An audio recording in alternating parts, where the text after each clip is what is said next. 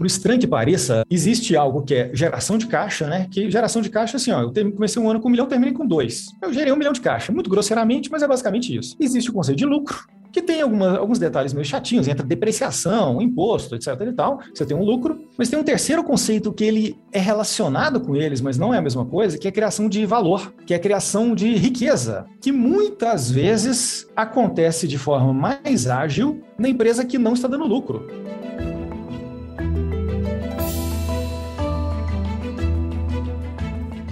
Olá, mentes inquietas e curiosas do século XXI. Este é o The Shift, o seu podcast sobre inovação disruptiva. Eu sou a Cristina Deluca. E eu sou a Silvia Bassi. A gente está aqui para falar sobre disrupção, porque afinal de contas a ruptura é a única constante do século XXI. A gente não vai cansar de repetir isso aí. De jeito, né? não tem jeito. E diga lá, Silvia, qual é o assunto de hoje? Então, é, é, um assunto que tem a ver com esse negócio aí da, da disrupção e tudo mais. É, é, a pergunta é como é que se mede né, a, a eficiência e o valor de um negócio digital? Não é pela lógica financeira dos negócios tradicionais. Embora pareça que finanças, né, planilhas e, e DRS e P&Ls e todas essas coisas que o, os CFOs estão acostumados a usar para medir os resultados de uma empresa financeira. Parece que não, não são, seriam, deveriam ser imutáveis, porque tratam de números e resultados, não é bem assim. Né? A métrica dos negócios digitais não segue a mesma lógica de um negócio tradicional. Existem outros elementos que entram é, no conceito, e aí a gente começa a olhar para essas empresas que, começam, que são avaliadas em bilhões de dólares, quando, e quando comparadas com empresas tradicionais são muito maiores em termos de valor de mercado. E fica sempre aquela pergunta, mas será que vale? E co como olhar para isso? Tem algum, alguns elementos que precisam ser olhados, né, que não é basicamente a venda. A gente está falando aí de um cenário em que a receita recorrente ela tem uma importância fundamental quando você está medindo, por exemplo, um negócio digital. E aí a gente começa a falar em lifetime value do consumidor, a gente começa a falar no tal do CAC, né, que é custo de aquisição de clientes, e uma métrica toda envolvendo isso tudo. Como fazer isso? Como entender essa nova lógica financeira? Era uma dúvida que também era nossa. Então a gente resolveu convidar o Rodrigo Fernandes, que é um especialista em finanças para negócios digitais, formado em ciência da computação pela UFMG, foi cofundador de, de várias startups no Brasil e no exterior, está voltando de cinco anos no Canadá e vai contar para a gente hoje o, como é que, afinal de contas, se prova que uma startup vai dar certo ou não vai dar certo, que números são esses e que métricas são essas que, inclusive, as empresas recorrentes podem usar para convencer né, a sua diretoria de que aquele negócio faz sentido, né, apresentar uma nova economia e outras coisas bacanas que a gente espera discutir aqui. Então, Rodrigo, seja bem-vindo e vamos embora lá explicar o que, que é essa lógica financeira dos negócios digitais. Oi, Silvia, Cristina, muito obrigado pelo convite. Pois é, desde que eu me formei em computação, né, aqui pela FMG em 2001, a, a minha vida foi praticamente toda empreendendo. Talvez até por, por herança, né, meu pai é contador, eu sempre fui a pessoa bastante ligada à parte financeira né, desses negócios digitais. Em 2016, enfim, depois de ter tido experiência com, né, com várias startups no Brasil, é, ter feito um MBA aqui na Dom Cabral, eu resolvi que, é hora, que era hora de ter experiência, uma experiência internacional, né? Eu fiz a saída né, das startups que eu estava participando aqui e é, passei cinco anos no Canadá. Acabei de voltar há seis meses. Foi uma experiência realmente muitíssimo rica, muito interessante, na né, região de Waterloo, que é considerado o Vale do Silício canadense, e, e, foi um momento que eu pude me aprofundar ainda mais nesses conceitos que, de algum modo, né, eu já estudava um pouco, né, já tentava entender, mas que né, foi um momento que eu pude realmente me aprofundar muito mais ainda do que eu vinha né, é, durante esse tempo como empreendedor.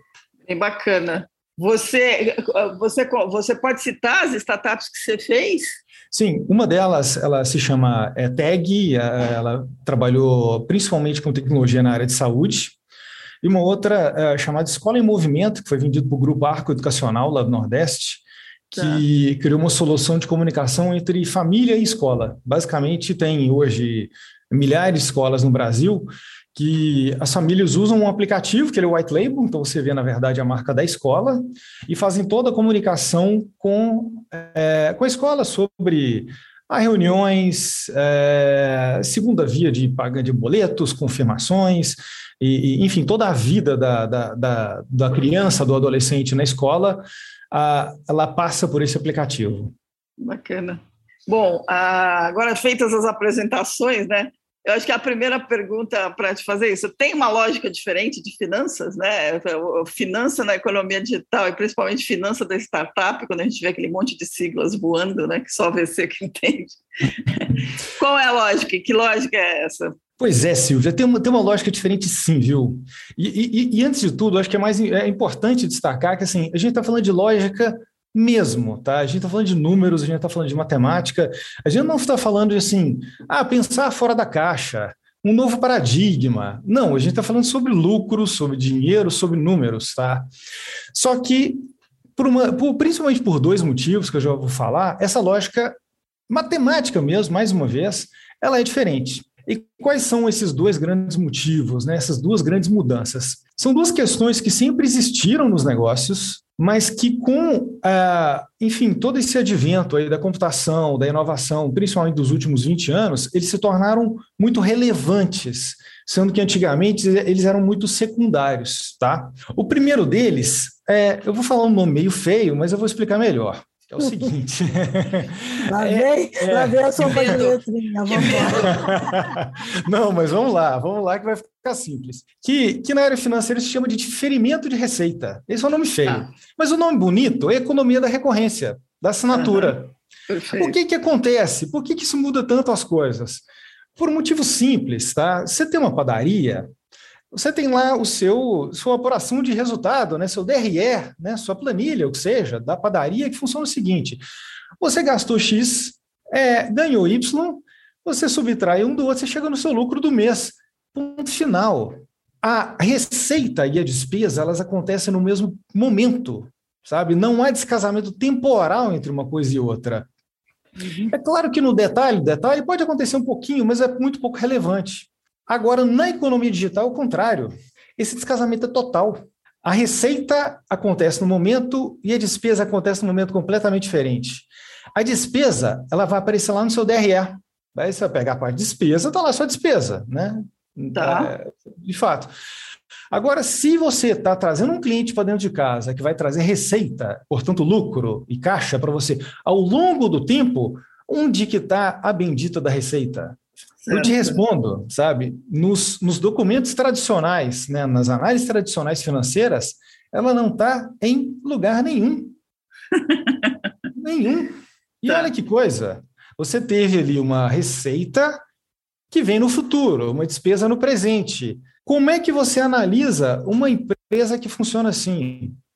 É, se você tiver um, uma, uma forma de analisar muito tradicional, muito antiquada, você vai falar, essa empresa dá prejuízo, porque a despesa está lá e a receita não está. Mas né? tá... A receita está no futuro. Está me lembrando o Uber, né?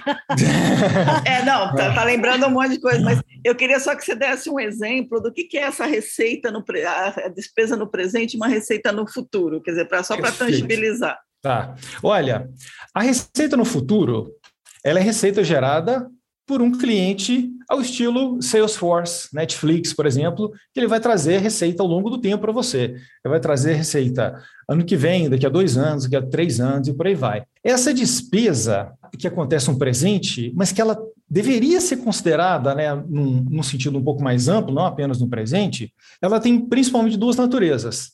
Uma que é marketing, principalmente quando você está falando daquele marketing muito focado em trazer o cliente para dentro de casa. Tá? Que é o que a gente chama de custo de aquisição de cliente.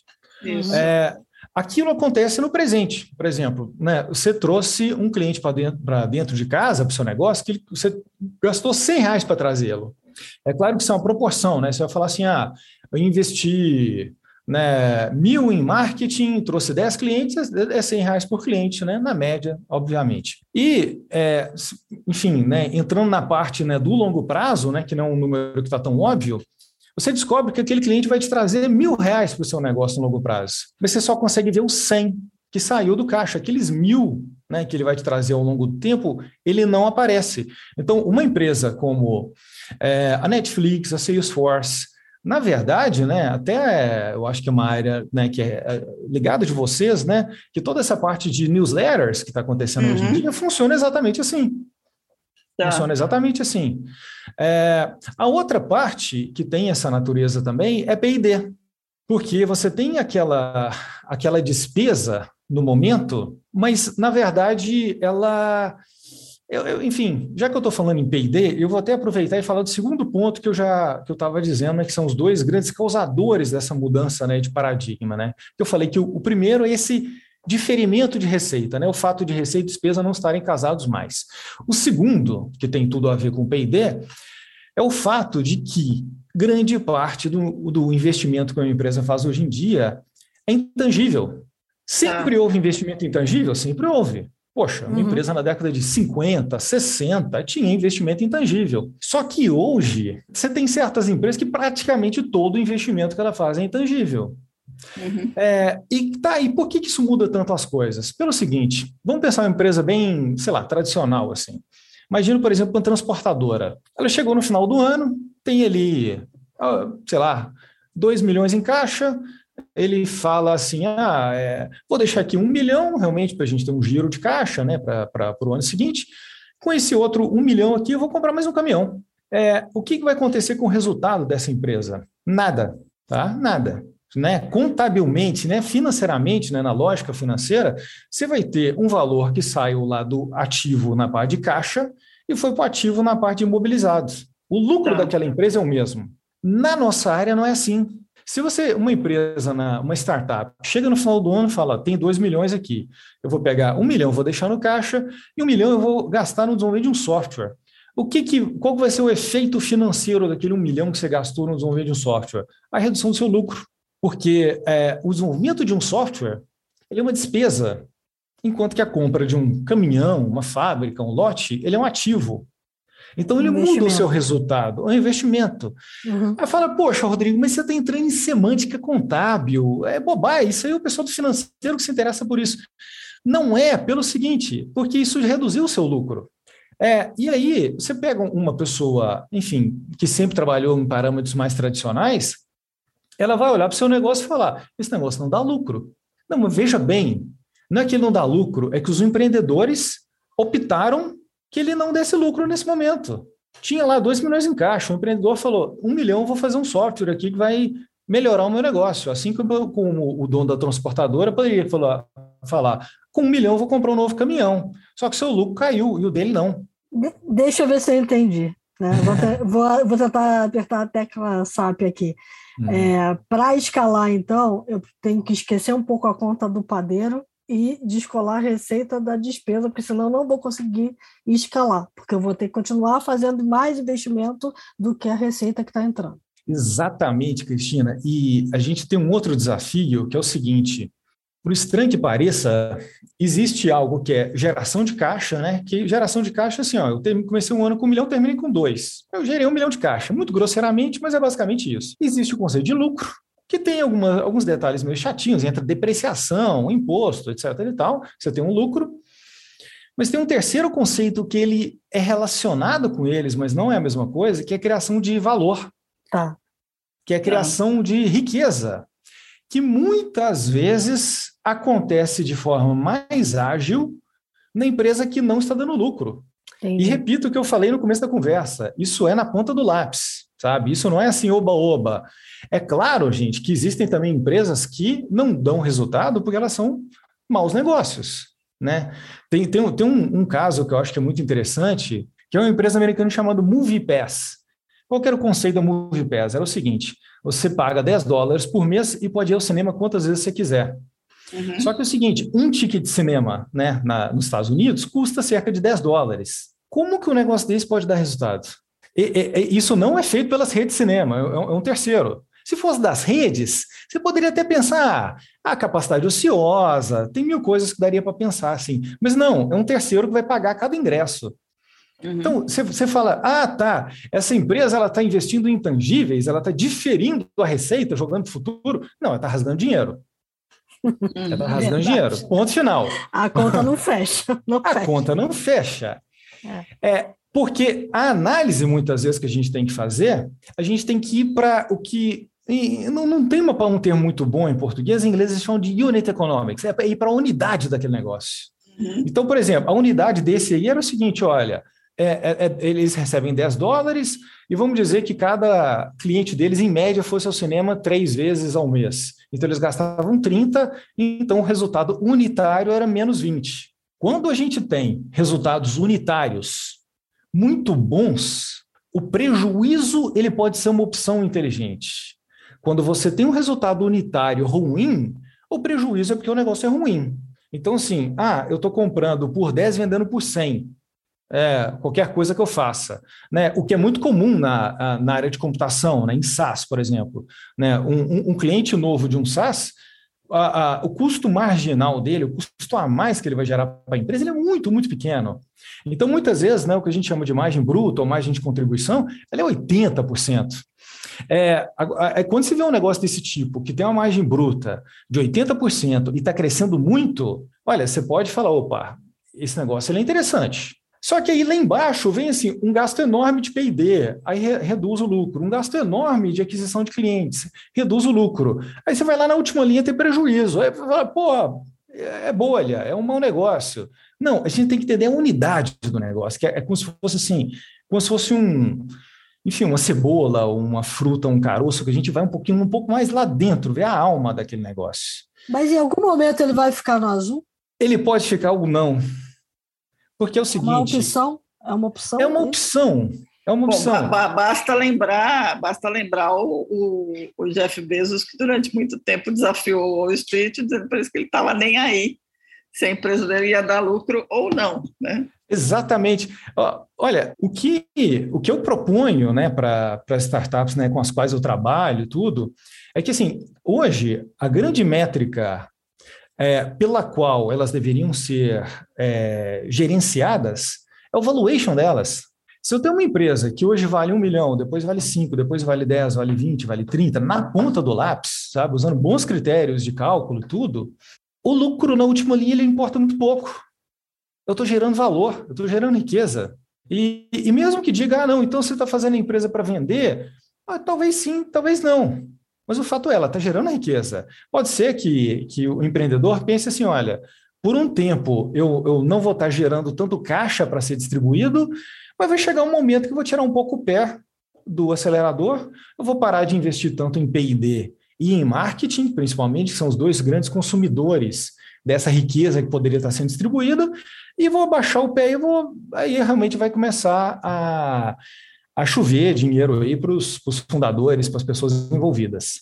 Ou não, ou eu vou vender esse negócio. Então, aí você tocou num ponto que é o valuation. Pegando todo essa, esse raciocínio até agora, quer dizer, a aquisição do cliente, o que ele vai gerar de, de receita na, na, vida útil dele, né, no, no lifetime velho dele, né, durante esse período todo, o valuation ele usa outros critérios para definir quanto uma empresa vale, porque aí a gente chega naquele terreno em que as pessoas olham e falam assim, como é que uma Tesla pode valer mais que uma GM, né? Ou como é que um banco é, como o Nubank, Nubank pode valer mais como o Bradesco, sim, sim. Né? Ou Itaú juntos e etc ou como uma empresa é, que acabou de, que ainda está prometendo a entrega de carros elétricos, pode atingir um valuation de alguns bilhões de dólares quando abre o capital na bolsa. Eu vou somar até mais uma coisa nessa pergunta aí, Silvia. Eu jurava que ele ia dizer que a métrica mais importante era o custo de aquisição do cliente. Eu imagino que também seja, porque se você está gastando para aquisitar mais do que o cliente vai gerar é. na vida útil é. dele, aí tem um, começa a ter um é. problema. É, na verdade, assim, se a relação né, entre o valor gerado, né, que é o LTV, e o CAC não for bom, ele não vai estar gerando maior valuation ano após ano. É quase que uma coisa decorre da outra. Tá. Tá, lembrando que LTV é o Lifetime Valuation e o CAC é o custo de aquisição de clientes, certo? É, exatamente. Só vou ler, como diz a Cris, só para Não, exatamente isso. Um, assim, você trouxe para dentro de casa algo que vai te gerar, né? O CAC é quando você custou para trazer aquele valor para dentro de casa. É, que é o cliente, no caso. Né? A gente foi lá na unidade do cliente, ver se olhando os grandes números da empresa, a gente foi para uma unidade um pouquinho menor que é o cliente. E o LTV é quanto que ele vai gerar de valor para a empresa durante toda a sua vida. Uhum. Agora, Silvia, voltando à sua pergunta, é, bem, é, é, um assunto polêmico esse, né? Complicado. Uhum. Mas eu acho que a primeira coisa é o seguinte: quando, quando eu falei né, que vale a pena as startups trabalharem com base no valuation, é, em primeiro lugar, assim, há formas da gente pegar os números da empresa é, de uma forma muito, muito cuidadosa, é, muito analítica e extrapolar aqueles números. É claro que a cada trimestre que você vai tendo novos números, você vai atualizando o modelo. E a partir dali você chega no modelo que é a extrapolação de tudo aquilo que a empresa vem fazendo, que ela vem é, apresentando ao longo do tempo. Então, por uhum. exemplo, você vai estudar qual que é o nível de retenção de clientes daquela empresa, e aí você vai projetar aquilo para o futuro. Ah, aquela empresa, ela, ela traz um cliente, esse cliente fica seis meses, um ano ou dez anos. Então, obviamente, aquela que fica com o cliente por 10 anos vai ter um valor muito maior que aquela que fica com o cliente por seis meses. Então, nesse caso, a gente está partindo de premissas muito duras, assim, no bom sentido, sabe? Agora, quando a gente está falando dessas empresas, né, como Tesla, etc. e tal, a gente tem, tem dois fatores né, que são muito complexos. Né? Um é que agora quem está ditando o valor delas é o mercado, né? e não um analista que foi lá né, e falou: olha, me parece que o valor justo é tanto. E aí né, entra todo o humor do mercado, essa questão toda. E uma outra coisa que entra nessa, nessa, nesse cálculo também, que é o seguinte: qualquer cálculo de valor de ativo, né, de valuation, seja como for, ele é o quê? Ele é trazer um futuro para o presente, né? Você descontar, né? Que a gente fala, né? Pegar uhum. aquele valor lá de 10 anos à frente, 5 anos à frente e trazer a valor presente. Só que você pode enxergar esse, esse futuro que você está trazendo ao valor presente para chegar a um valuation com premissas muito diferentes. E aí você cai mais por uma linha de estratégia e, por incrível que pareça, até mesmo de storytelling, né? Uhum. É, sabe, de como que você está contando a história, como você vê o futuro daquela empresa, do que de uma análise um pouco mais dura mesmo.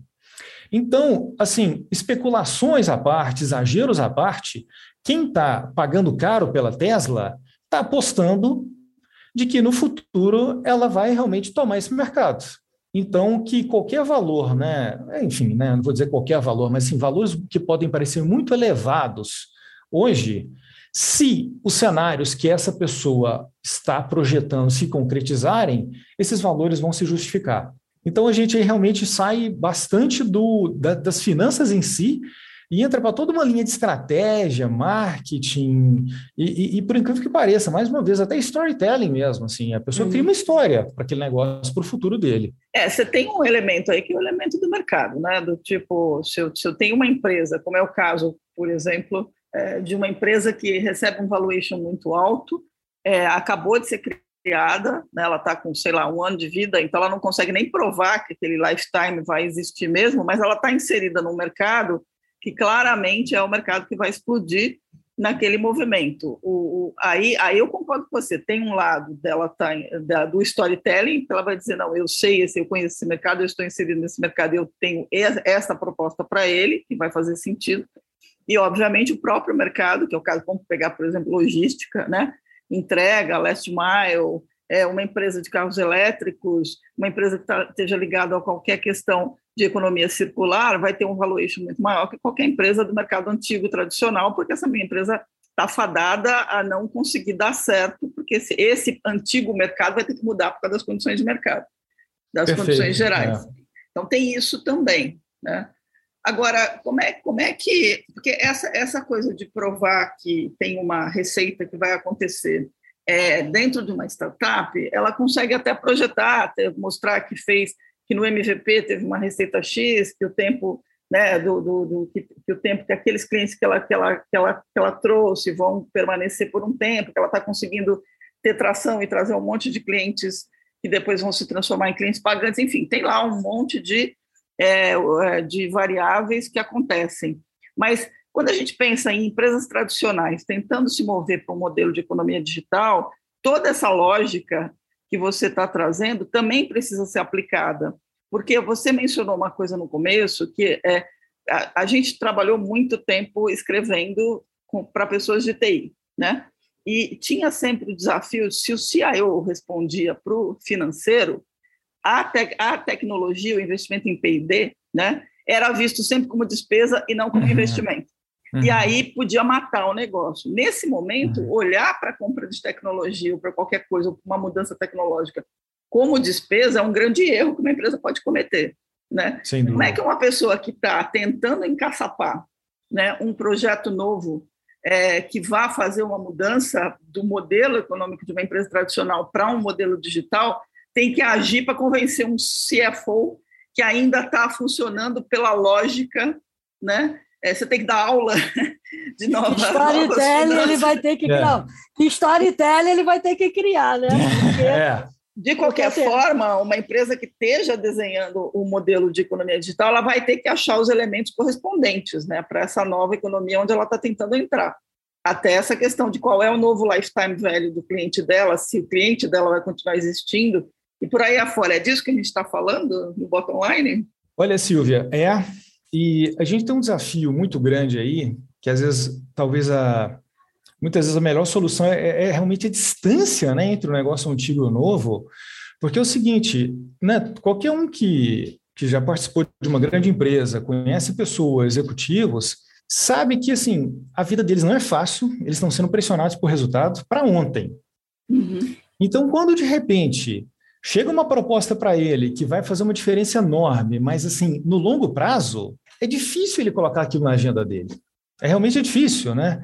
Eu acho que se não houver todo um mecanismo dentro do negócio, né, para uhum. se criar uma área separada, um orçamento separado, é, na verdade, talvez até uma, uma separação física é quase que inevitável que, que ele deixe de lado isso, né? É, não, o trimestre já está sendo fechado, os acionistas querem ver o resultado, e aquilo só vai gastar dinheiro e não vai trazer resultado nenhum. Então, é, eu acho que tem toda uma forma aí de, de, de, pensar esse tipo de negócio que a gente que a gente está tá falando, mas se ela cai muito na estrutura corporativa, nas prioridades, nos, nos valores corporativos, é muito difícil, muito difícil.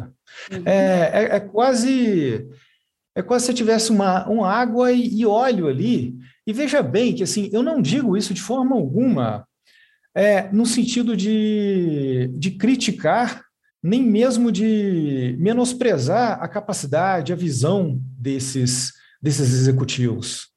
Eu acho que às vezes, né, nas boas empresas, são pessoas da maior competência, mas, né, como diz o pessoal da economia, né, incentivos funcionam. Né? E tem uma série de incentivos que muito dificilmente vão estar alinhados com a inovação da empresa. Eles estão voltados com, com a geração de valor mais ou menos de curto prazo para o acionista. Então, mas você vai precisar acho... medir o novo negócio, desculpa te interromper, mas é. você vai precisar medir o novo negócio digital com outros parâmetros, enquanto o negócio analógico continua andando na hora de discutir a evolução de cada um. Exatamente. E aí eu acho que a gente tem uma série de conceitos como esses que a gente conversou, que, que eles têm que ser pensados quase que em etapas, sabe? No momento zero, é, a gente está totalmente no. A gente está tá mais no gênero literário do que financeiro. É isso que eu ia falar, é fato, né? É fato. É. É, e, e, assim, não há nada de errado nisso. Tudo começa assim, né? Tudo começa com um sonho, com uma ideia. nada na vida começa com uma planilha. Né? Em algum momento aquilo pode virar uma planilha, mas na verdade, até na até lá em Aristóteles, né? Ele fala que o primeiro gênero é o poético, né? E depois vai né, para o para o retórico, dianético, né? Você confronta as hipóteses, depois você chega no, no retórico, que você já tem um discurso mais bem alinhado ali para ser apresentado. É, então, acho que primeiro é ter abertura para isso, para falar, olha, gente, é risco, esse dinheiro pode ser perdido, mas mais arriscado que não perder esse dinheiro é manter o negócio como ele sempre foi.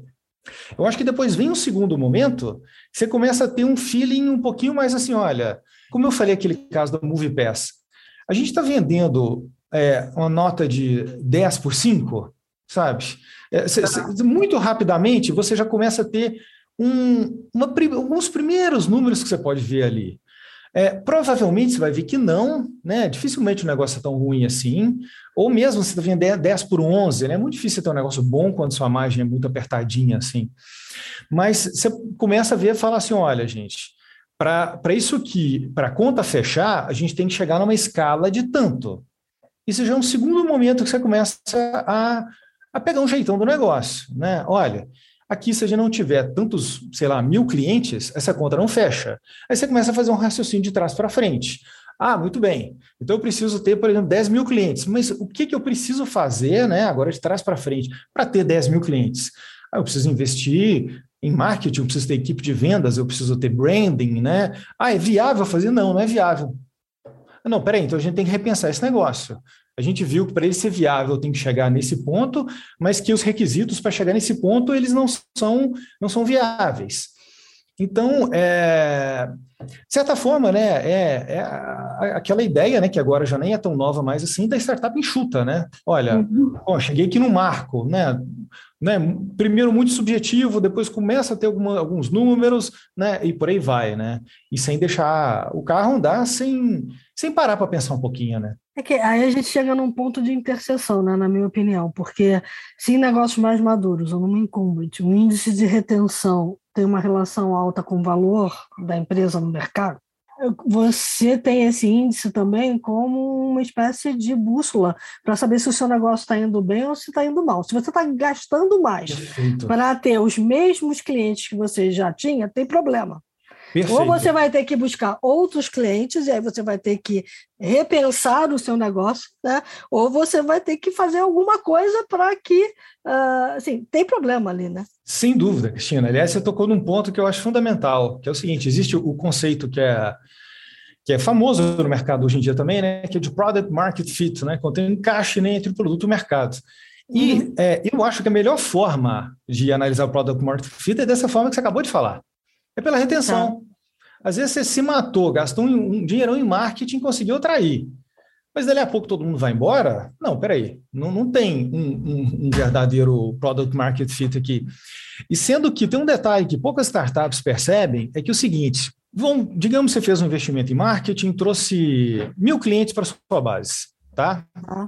Aí o pessoal fala: ah, legal, então se eu tenho product market fit, então, sei lá, 50, 70, 80% deles ficaram com a gente. Não necessariamente, sabe? O ponto não é bem esse, tá? Isso cria muita confusão. O ponto é mais o seguinte: se você tiver uma empresa que de repente você trouxe mil clientes, 600, tá? 60% muito rapidamente foram embora, né? O que a gente chama de churn mas esses outros 400 ficaram para sempre, entre aspas, você tem product market fit. Tá? tá Esse churn inicial, ele pode ser muito forte e, assim, se ele também não for 99%, ok, não tem problema, ele é saudável. É basicamente aqueles que chegaram e não, nada a ver, eu não queria esse produto, eu me enganei, eu fui uhum. convencido aqui pelo marketing. Agora, se essa curva, ela continua caindo com o passar do tempo, aí você tem um problema. Então, de certa forma, é melhor aquele negócio que dos mil clientes rapidamente caiu para 400 e, e ficou ali com praticamente 400 por muito tempo, do que aquele que ficou assim, mil, 900, fala, poxa, tá melhor, né? 800, não, não tá melhor porque ele não para de cair. Tá, então. Esse, esse é o perigo. Essa empresa não tem product market fit. Tá, entendi. É, é, uma, é uma forma muito importante de olhar para qualquer negócio, porque aí te dá um cheiro de que você está no caminho certo e que você, é, de alguma forma, acertou em alguma coisa. Né? Sem dúvida. Do que você está fazendo. E a partir dali, a tua, a tua, o teu trabalho é ajustar a tua bússola de acordo com aquilo que o mercado vai valorizar mais ou menos. É, com certeza, com certeza. Você tocou num ponto realmente importantíssimo. Agora, o, uma, uma pergunta. Quando a gente pensa, você falou na questão da, da assinatura, né? Sim. É, e a gente está aqui falando de, de um cenário de economia digital onde as coisas são intangíveis. Né? Uhum. É, quando a gente pensa numa empresa, é, é me parece que assim é, é, é, é, impossível de negar que qualquer empresa de qualquer cenário vai ter que entender essa economia da recorrência se ela quiser continuar no mercado, o que significa que uma empresa tradicional ela vai achar um caminho da recorrência mesmo que ela fabrique porcas e parafusos. Né? Talvez eu esteja sendo exagerada, vai, uhum, porcas, porcas uhum, e parafusos, talvez não seja uhum. o melhor exemplo. Sim. Mas hoje a gente tem a possibilidade de economia de recorrência para praticamente tudo. Né? É, e aí entender esse conceito né, da retenção, é, da, da, do, do, do, do, resultado do, do, tempo de vida de cada cliente e de que você às vezes vai perder clientes para continuar tendo uma base diferente, porém mais próspera, é uma lógica que às vezes apavora o gestor de uma empresa tradicional. Como assim vou abrir mão dos meus 5 mil clientes porque eles não vão existir daqui a cinco anos? Né? É, qual é o exercício que, que, uma empresa tem que fazer nesse sentido? É um let go, assim, um, um desapego total, Olha. deixa, deixa lá. Tem alguma Olha. planilha que deixe o tranquilo quando você pensa nisso? Olha, Silvia, é, é, um problema complicado, viu? Porque é o seguinte, vamos pegar um caso muito legal que é da Adobe, né? Que ela ah, saiu da, do modelo. É ótimo. É, de, de licença tradicional e passou para assinatura, né? Isso. Olha, antes a Adobe funcionava como o exemplo que eu dei da padaria, ela tinha receita no presente, ao mesmo tempo que ela tinha despesa. Quem olha o resultado ali no momento da transformação da Adobe, ela vê receita indo embora. Uhum. Vai fazer, vai explicar isso lá em casa, hein? vai explicar isso lá para o executivo, para o CFO, para a turma toda, e falar, moçada, no curto prazo, o efeito disso aqui é perder receita. Porque antes, né, o cliente ele pagava 100%. Agora ele vai pagar, sei lá, 2, 3, 4, 5% todo mês, que depois no fundo vai dar mais que 100%, né? Se ele né, for retido por muito tempo. Eu acho que, em primeiro lugar, precisa de ter essa, esse entendimento e precisa ter coragem. É, em segundo lugar, para dar um pouquinho mais de coragem para essa empresa, o que ela vai precisar entender é, que é o seguinte: se aquele negócio fizer sentido dentro de um modelo de assinatura e ela não fizer, outro vai fazer e ela vai morrer. Exatamente. Porque quando ele faz sentido, ele é matador. Sabe? Nem sempre ele faz sentido. Mas quando ele faz sentido, quando a conta fecha mesmo, não só sentido para o cliente, mas sentido financeiro para a empresa e tudo mais, ele, é, ele vai perder o mercado. Como dois, dois são quatro. É, até outro dia, enfim, né, porque eu, eu né, eu tava, tava fora, mudei agora, então algumas coisas mudaram, mas até outro dia, por exemplo, eu tinha assinatura de cartucho de impressora da HP. A, a minha impressora já, já informava para HP quando o meu cartucho estava acabando, já chegava na minha casa automaticamente, já tinha um envelopinho lá para eu devolver o cartucho antigo, porque né, é um, né, um, um, é poluente, né? É, e, e, e, pronto, eu não pensava naquilo. Eu não sabia uhum. quantas páginas. Sabe, era um problema resolvido para mim. Se de repente alguém falasse comigo assim: olha, você gastaria metade se você levasse seu cartucho na papelaria e o seu Zé enchesse e tal. Fala, olha, legal, mas sabe, chega em casa. É, ele sabe quando é que minha tinta está acabando e mandam outra. É, é, é, uma coisa tão bem amarrada que não, não, não vou pagar metade, não. Eu, eu prefiro ficar desse jeito que está mesmo. É, essas, essas, soluções acabam, né? Poxa, Netflix. Ah, pô, tem coisa ali que a gente quer ver que não acaba mais. Ele, ele sabe ali o que, que você gosta de ver. É, é realmente assim, né? Tá aí a Netflix, né, para mostrar o que aconteceu com a Blockbuster, né? Então, enfim, não é só questão, obviamente, da economia da recorrência, mas é um dos aspectos que entram aí, porque afinal, né, no começo a Netflix era mandava DVD pelo correio, né, não era streaming.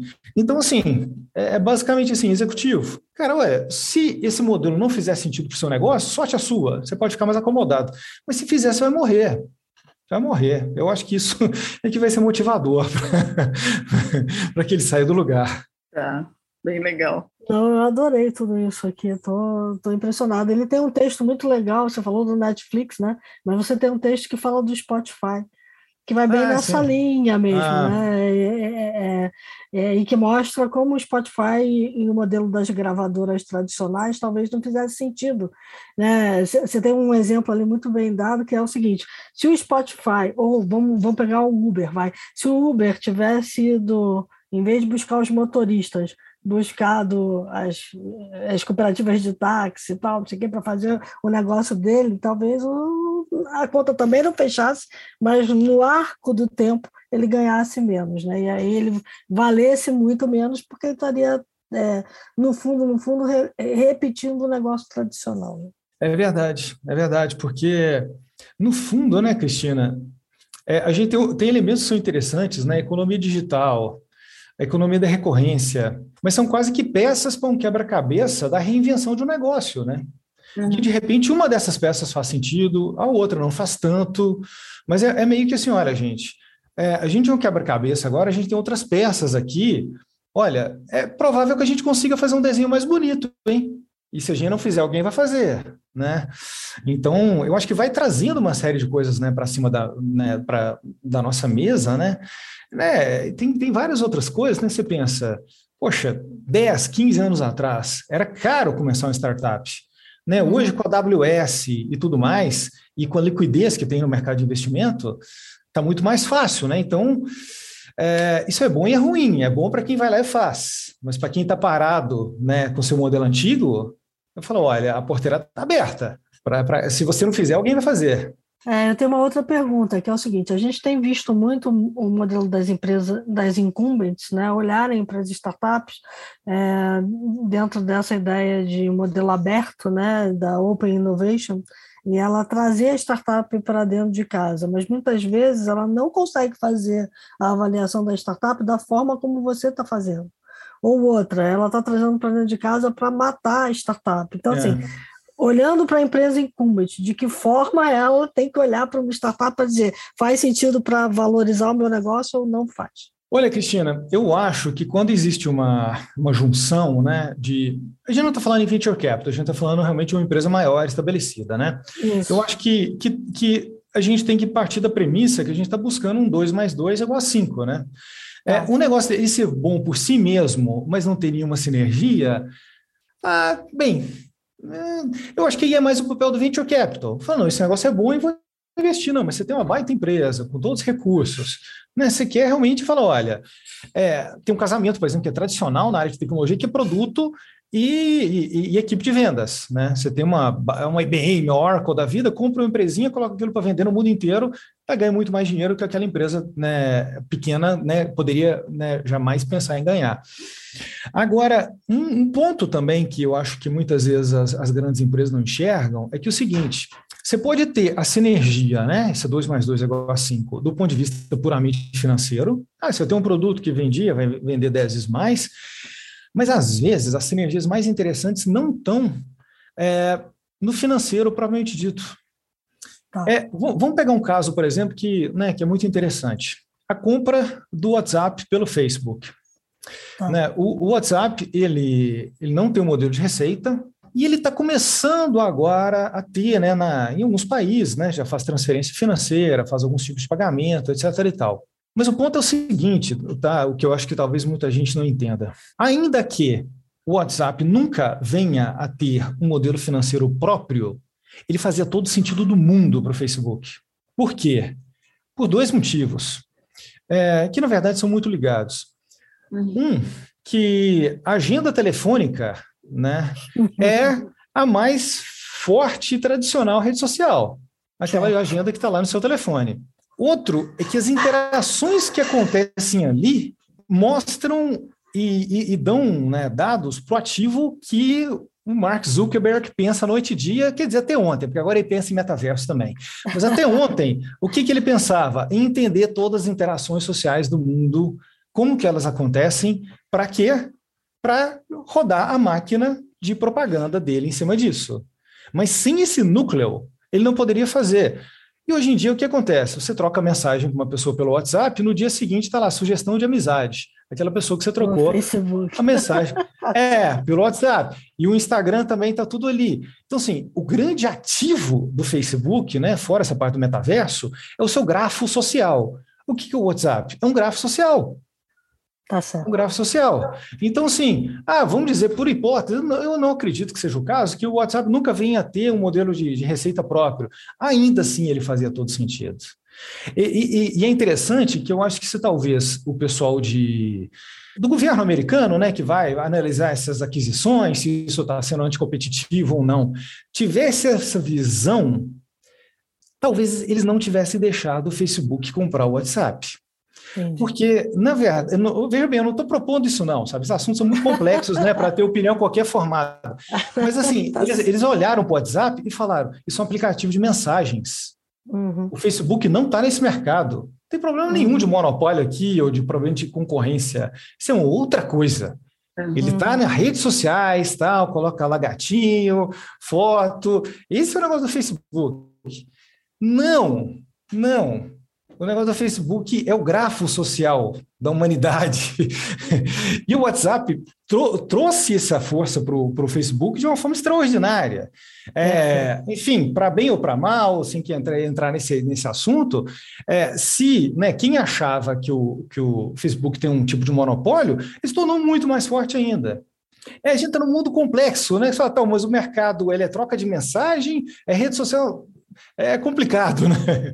Não, é perfeito. Acho ótima essa sua analogia, porque se a gente for fazer um comparativo lá atrás, as empresas de trem americanas não entenderam que elas estavam no mercado de transporte.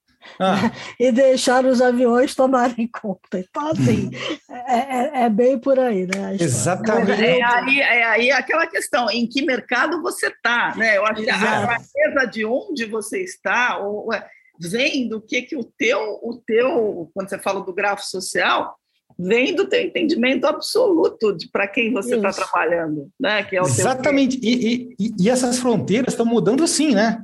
Isso. Ontem, é, é rápido. É, é, é e, por exemplo, né, como eu defendi o argumento no artigo que eu mandei lá né, para o site, né? É, naquele momento, né, que a, enfim, que a Kodak perdeu o mercado, eu, é claro que é muito fácil falar as coisas, né, boas que já aconteceram, mas eu acho que o mais certo era a Kodak pensar, gente, a gente está no mercado de química. Isso. É, mas, poxa, era existia até a expressão o momento Kodak, né, em inglês principalmente, né? Poxa vida, como assim? O nosso negócio é química? Coisa boring, né? Coisa chata falar em química. Não, a gente guarda memórias. Não, não, porque não dá mais. Não dá. Agora, quem tomou esse mercado é o pessoal da eletrônica não é o pessoal da química. E essa transformação é impossível? Olha, impossível é uma palavra forte. Mas assim, pega uma turma da química e fala: agora o negócio de vocês é eletrônica. difícil. É difícil. É difícil, né? É, a BlackBerry, é, mesma é coisa. Digital, né? é, é, mas é, mas é, é esse o ponto. Mas, na verdade, quando você falou negócio, desse negócio do momento Kodak, me, me ocorreu uma coisa aqui agora, que as empresas, acho que a grande armadilha das empresas é que ao invés de olhar para o seu o que elas são realmente, elas às vezes cantam com a própria com o próprio storytelling que o marketing Exatamente. criou para elas. E elas Exatamente. não são o marketing.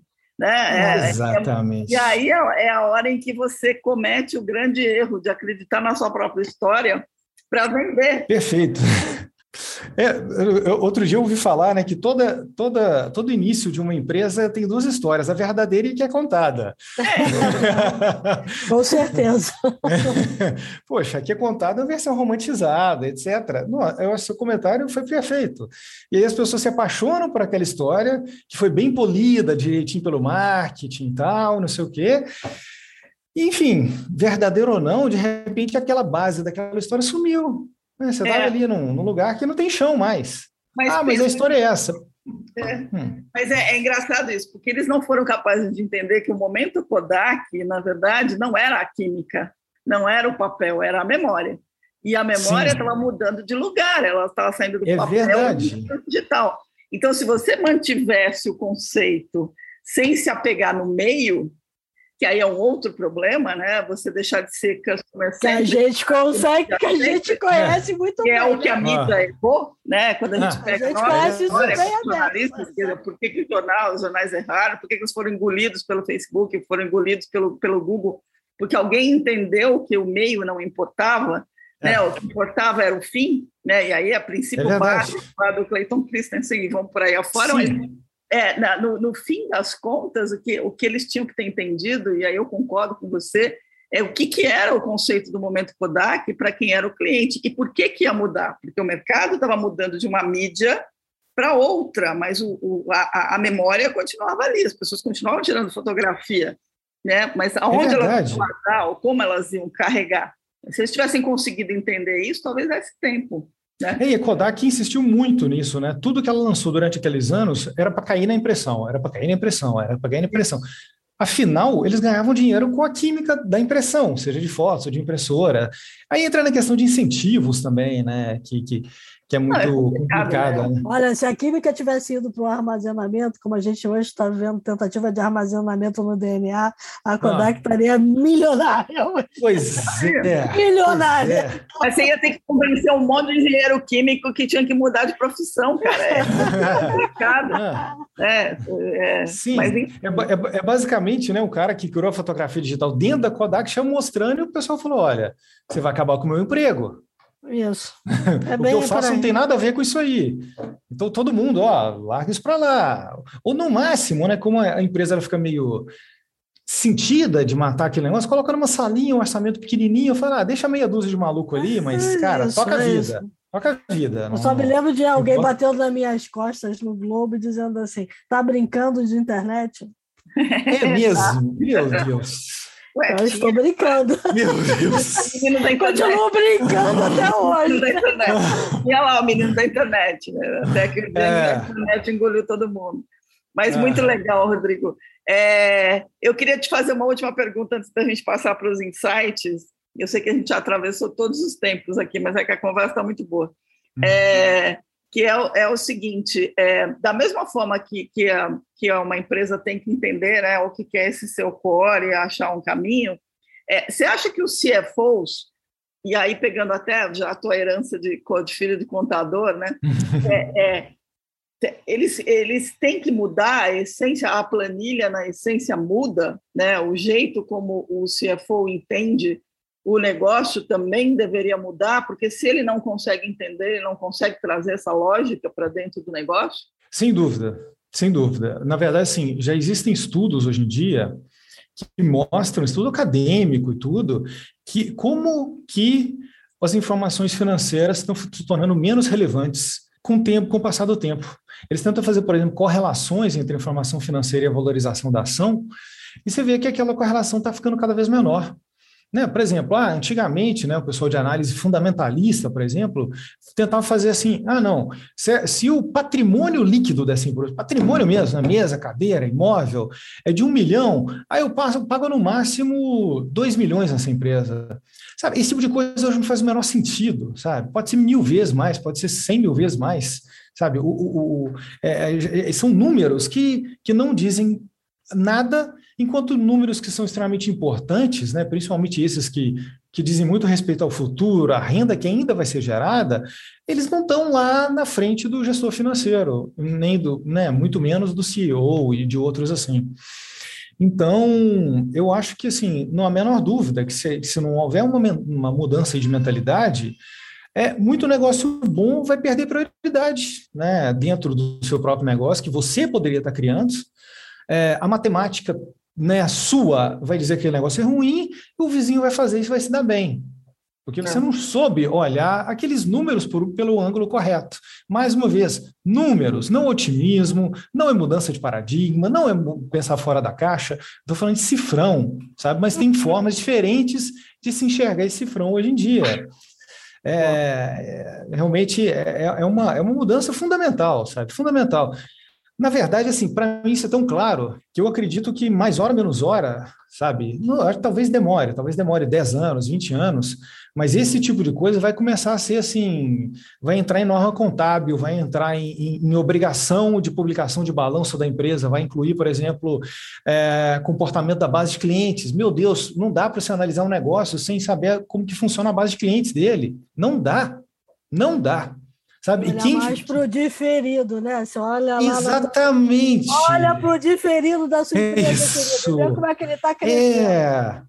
Sabe, aqueles mil clientes que você trouxe para casa três anos atrás, como é que eles estão? Ah, não, meu total, eu tenho cinco mil clientes. Não, eu não quero saber o total. Eu quero pegar a história de vida dos clientes e saber se eles estão ficando com você ou não. É, para mim é inevitável que isso vai chegar a um ponto que assim vai ser norma da é, poxa, como é que chama essas instituições? Tipo, CVM, por exemplo? CVM. Uhum. É, chegar um ponto e falar, a CVM fala, não, aqui é a norma dizer que tem que declarar essa, essa informação. Porque isso já, já é muito claro, sabe, pela, pelo conhecimento atual, né? Muito bom. Pô, sensacional, hein? Muito bom. Muito bom, adorei. Conversa ah, merece isso, uma. O prazer uma, foi todo meu, gente. Merece uma sequência, né? uma série completa. Não, vai, ser, vai ser sempre uma, uma honra estar com vocês aqui. É, muito bom. Bom, vamos passar para os insights.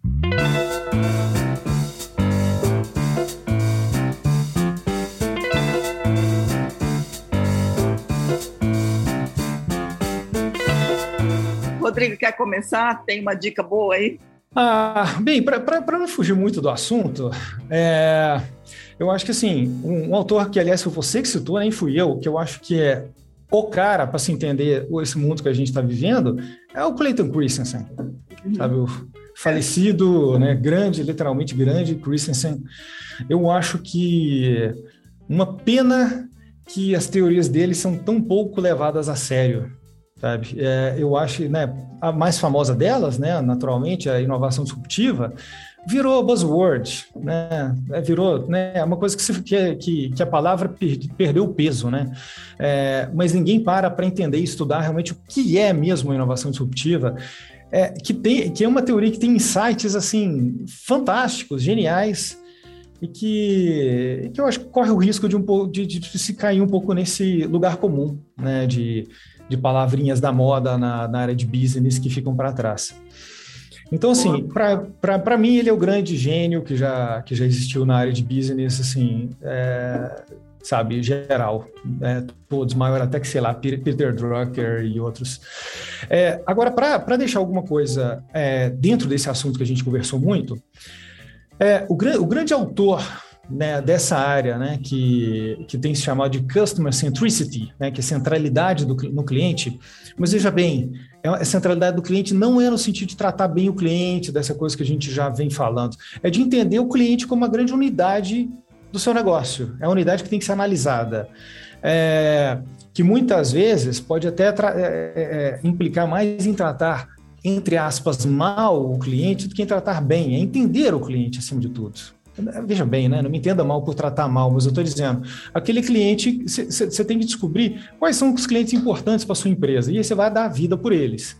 Pelos outros, se eles aparecerem, são bem-vindos. Né? Ninguém vai dispensar cliente, mas o seu esforço, o seu canhão está voltado para os seus melhores clientes, a sua persona né, ideal. É um autor é, americano chamado Peter Fader, Fader, F-A-D-E-R.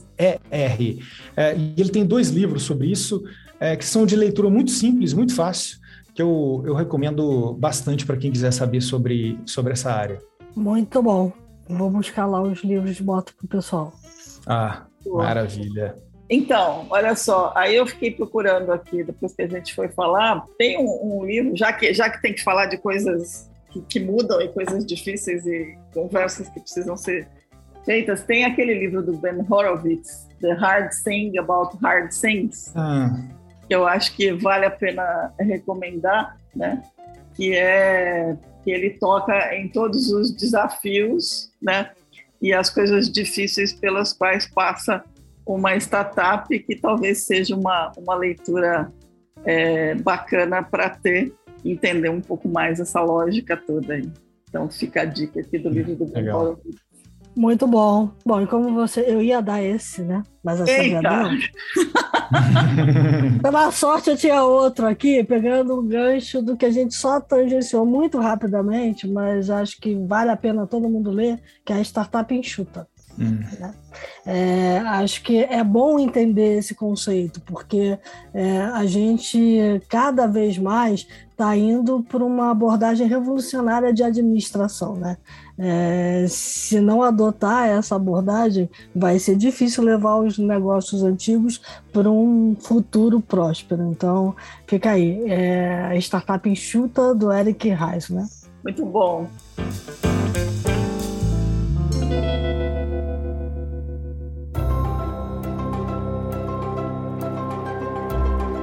Bom, com isso estamos aqui encerrando.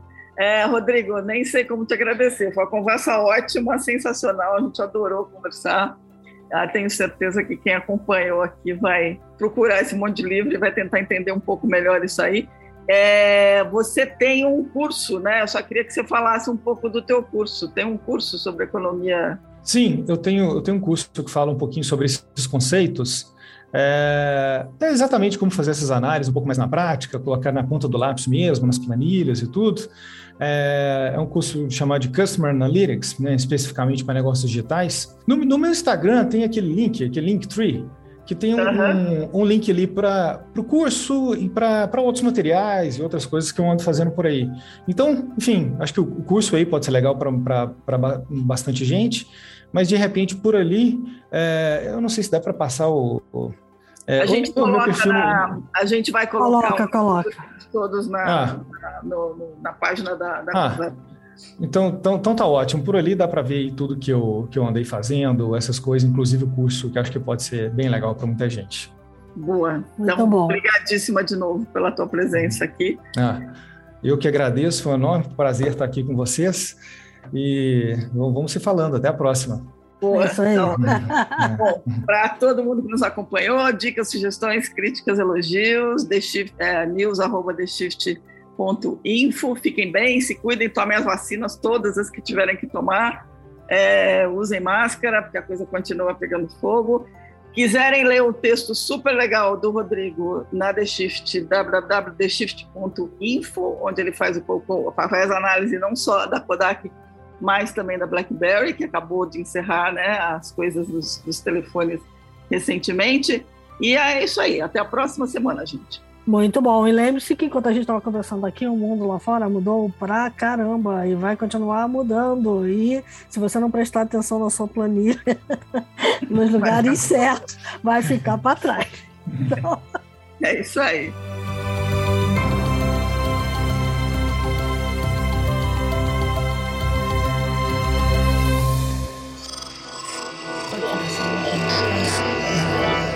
Esse podcast é, é apresentado por b9.com.br.